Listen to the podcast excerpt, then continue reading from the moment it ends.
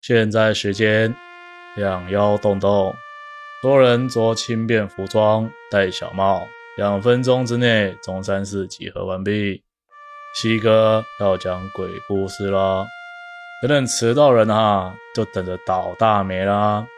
听完之后，记得依序排队点赞。不要说班长这里没有提醒啊。班长这边话说完，还剩下十秒钟，十、九。八七，这个故事是由灵异公社里的张东泉网友所提供。接下来会以第一人称方式叙述。我当年服役的地方是在台湾外海一座叫东引岛的地方，我就分配在炮兵营第二联队里。但时机不巧，我进去的时候刚好遇上炮二连军营重整重盖，因此整个连队都暂时搬到离炮二连不远的中山堂。想当然尔，中山堂没办法容纳整个炮二连，所以将一部分弟兄分配到一点进驻，而我就是其中一位。可能是因为不在原有部队的原因，我们几个平常在炮一连要做的事情，就是保养火炮、跳跳炮操、买买小蜜蜂。基本上除了专职训练，平常都不大需要上课。那段时光可以说是略为惬意。但是好日子不可能一辈子都有。约莫在过了半年之后。我就被安排到夜巡的工作，虽然那是我第一次夜巡，但幸好的是过程中并没有发生什么意外，很顺利的就结束了。因此，当我被排到第二次夜巡时，当天就老神在在的准备。反正这次夜巡完，我跟其他人就要搬回连上了。我们夜巡一次会出动十几个人，在巡逻完之后会沿着道路返回部队，但在返回连队的最后一段道路，是一个约有六百公尺长的小路，左边下去就是悬崖。右边则是一座小矮山，这条道路的路宽大约能刚好让一台军卡开过去。由于沿路上都没有路灯，整条路都是伸手不见五指的状态，我们只能依靠着月光以及手上的手电筒前行。我们沿路上小声聊天，一边向前走，只要再过一下子就能回到温暖的被窝上了。但就在快要到达炮阵地的时候，我听到右边的山坡上似乎有声音从山坡上的芒草传来。虽然不确定实际距离，感觉上有点远，我立刻转头注意那个方向。右边山坡上的芒草堆非常茂密，而且高度也几乎都有两公尺高，平常根本不会有人来除草，所以基本上就是随意生长的状态。而那个声音就在一片漆黑当中越来越靠近，且还是以极快的速度，听起来就像是有人迅速朝我们这里靠近。但这根本就不符合逻辑，芒草这么高，又是晚上，没有视野的情况之下，怎么可能以这样的速度奔跑？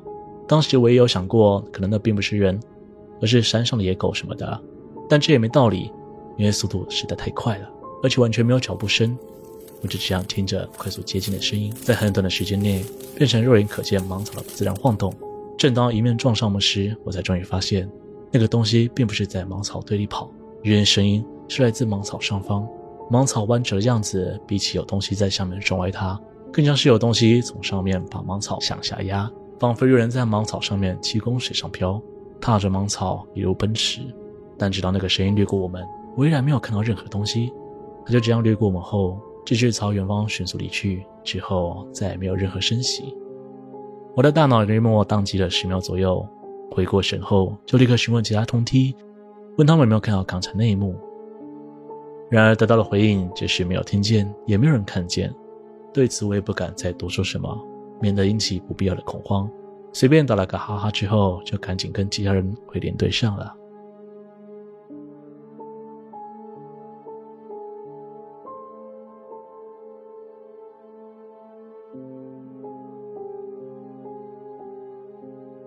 一般来说，大家会听到的军中鬼故事，应该都是来自陆军的，毕竟陆军人多，而且大多基地都在深山野林里。于是乎，我今天就来和大家说说。我当时担任海军时听到灵异事件。首先，先跟大家科普一下逃兵这回事。陆军要当逃兵其实挺容易的，放假时不要走回军营就算逃兵了。但是在海上的我们该怎么办呢？总不能直接跳海游泳逃走吧？而这故事的主角是一个总被老鸟欺负的新兵。那年代老鸟其实有些都当到疯掉了，欺负人的时候挺变态。那名新兵就被这种老鸟盯上。认收没过，连假也没得放，整个人连红绿灯都快要忘记长什么样子了。最后他终于受不了了，决定要在船出港航行的时候，随便找个靠近岸边的地方，直接当个跳海逃兵。到了当天出航的时候，当船接近岸边时，他立刻在众目睽睽之下直接跳船逃生。虽然离他最近的学长当下想拉住他，但根本来不及，他就这样消失在众人视野里。想当然尔，这件事情不可能眼睛一闭，装作什么都没有看到。不只要放下小艇去寻找他，如果没找到，还得原地停留几天继续寻找。总之，活要见人，死要见尸。但不管怎么努力，那名新兵就这样人间蒸发了。自此之后，船上便开始出现一个灵异传闻：每当到了深夜，都会有个全身湿哒哒的阿兵哥对着在甲板上执勤的其他新兵说：“千万不要想不开，或者是说不要太靠舷边，太靠近会很危险。”才没过几天，整艘船就风声鹤唳的，一个个都在流传关于那个跳海的新兵变成厉鬼的传闻。对此，长官当然是矢口否认，并对着其他人说：“那个新兵都已经跳海了，就算真的不幸溺死，然后真的变成冤魂，那也只会是海上的冤魂，而不会是船上的冤魂，绝对不可能出现在船上。”见长官都这么说了，其他人也只好对这件事情闭口不谈。可在每个人心底，都还是战战兢兢的害怕。有一天会在深夜里遇见那个因霸凌而跳海的新兵。这件事情过了约莫一年之后，这艘船依照表定进场大修。等到船只成功进坞之后，工人将海水排掉并进行排查，却发现将海水淡化的进水口似乎被什么奇怪的东西给堵住了。当他们将该处零件卸下来检查之后，所有人立刻被眼前场景吓了一大跳。没想到，他们终于找到了一年前跳海失踪的新兵。他整个人被吸进了海水的进水口，大家这时才知道，原来当年他一跳下海就立刻被卷到船底，并被吸进进水口里。他并没有成为海上的冤魂，而是就这样死在这里，死去徘徊在船上。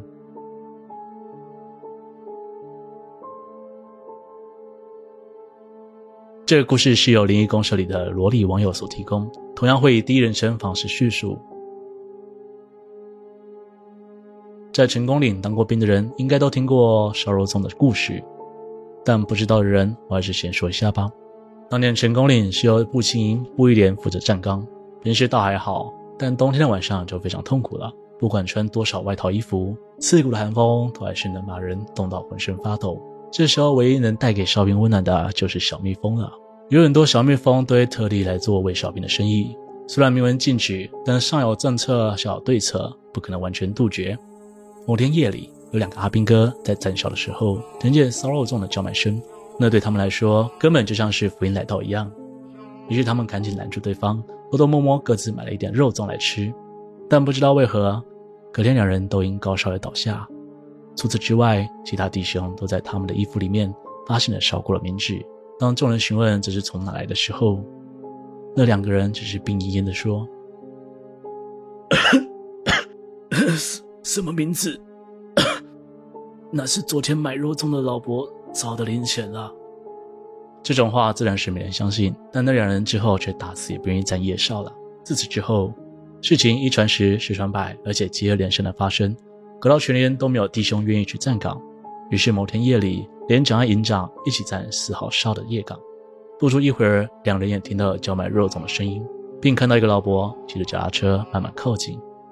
对此，营长立刻大喊“站住”口令，但对方完全没有理会，继续向前前行。连长这时也来了脾气，立刻拔出配枪对空鸣枪，然后对着老伯前方的地板再开一枪。这招似乎起了作用，那个老伯立刻如烟雾般散去。事件之后，四号哨一度撤到正安教育场边，但还是时不时有人听到卖肉粽的声音，于是继续撤，撤到现在一零四师炮指部炮本连前面。这大概是全台湾最接近营区内部的哨了。说完故事，再来就要说说我的亲身经历了。我入伍的时候大概是民国七十几年，在成功岭做大专集训，刚好寒训的时候碰到过年，师长让我们放假回家一个礼拜，因此除夕那天所有人都超兴奋的。那连长说，隔天凌晨四点半就要集合搭车，若谁爬不起来，那就可以准备留下来填志愿留营表了。对此，所有人都只能尽量逼自己赶快睡着，但我就像隔天要校外教学的小朋友一样。怎么样都无法入睡，挨到了十二点，我隔壁床的教育班长下哨回来了。因为我们平常关系不错，我就爬起来和他瞎聊了两句。聊到一半，我听到寝室外面传来了骚扰中的叫卖声。我想说自己肚子饿了，不然就好心点替我跟班长各买一个。但班长却突然翻脸，恶狠狠地瞪着我说：“三更半夜吃什么东西？现在立刻闭嘴，躺上床睡觉。”当下我觉得挺错愕的，但说到底他依然是个班长，所以我也不敢多回嘴什么，乖乖躺上床。没一会儿就迷迷糊糊的睡着了。之后又过了几个月，我们即将结训，在离开之前，我想起来这件事情，忍不住就跑去问班长说：“呃，班长，你还记得除夕那天吗？为什么不让我买肉粽来孝敬你呢？”对此，班长只是无奈的回答：“哎，你动动你的脑子想想，我们后山这里根本没有连到外面的马路，而最近的围墙距离我们有一公里远，大半夜的，你觉得是谁会出来卖肉粽？又是谁有办法在一公里以外喊到听起来像是在宿舍外叫卖的？”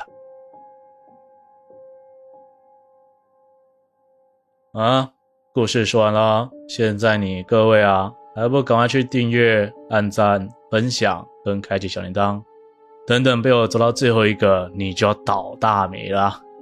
哎，对，哎，啊，就慢慢耗啊，班长时间多啊，我陪你们耗。等等，记得去留言区写大兵日记啊，记得写好一点哈。如果长官来关切，我不开心的，那你们就会跟着不开心的啊。守岁之后不建议解散，我去。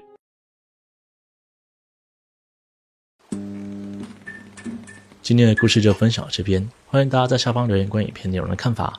喜欢的人也可以投出去感谢，那对我来说会是很大的鼓励哦。如果喜欢我的频道，请别忘了帮我订阅、按赞、分享，并且开启小铃铛，才不会错过最新的影片哦。我是西哥，我们下次见。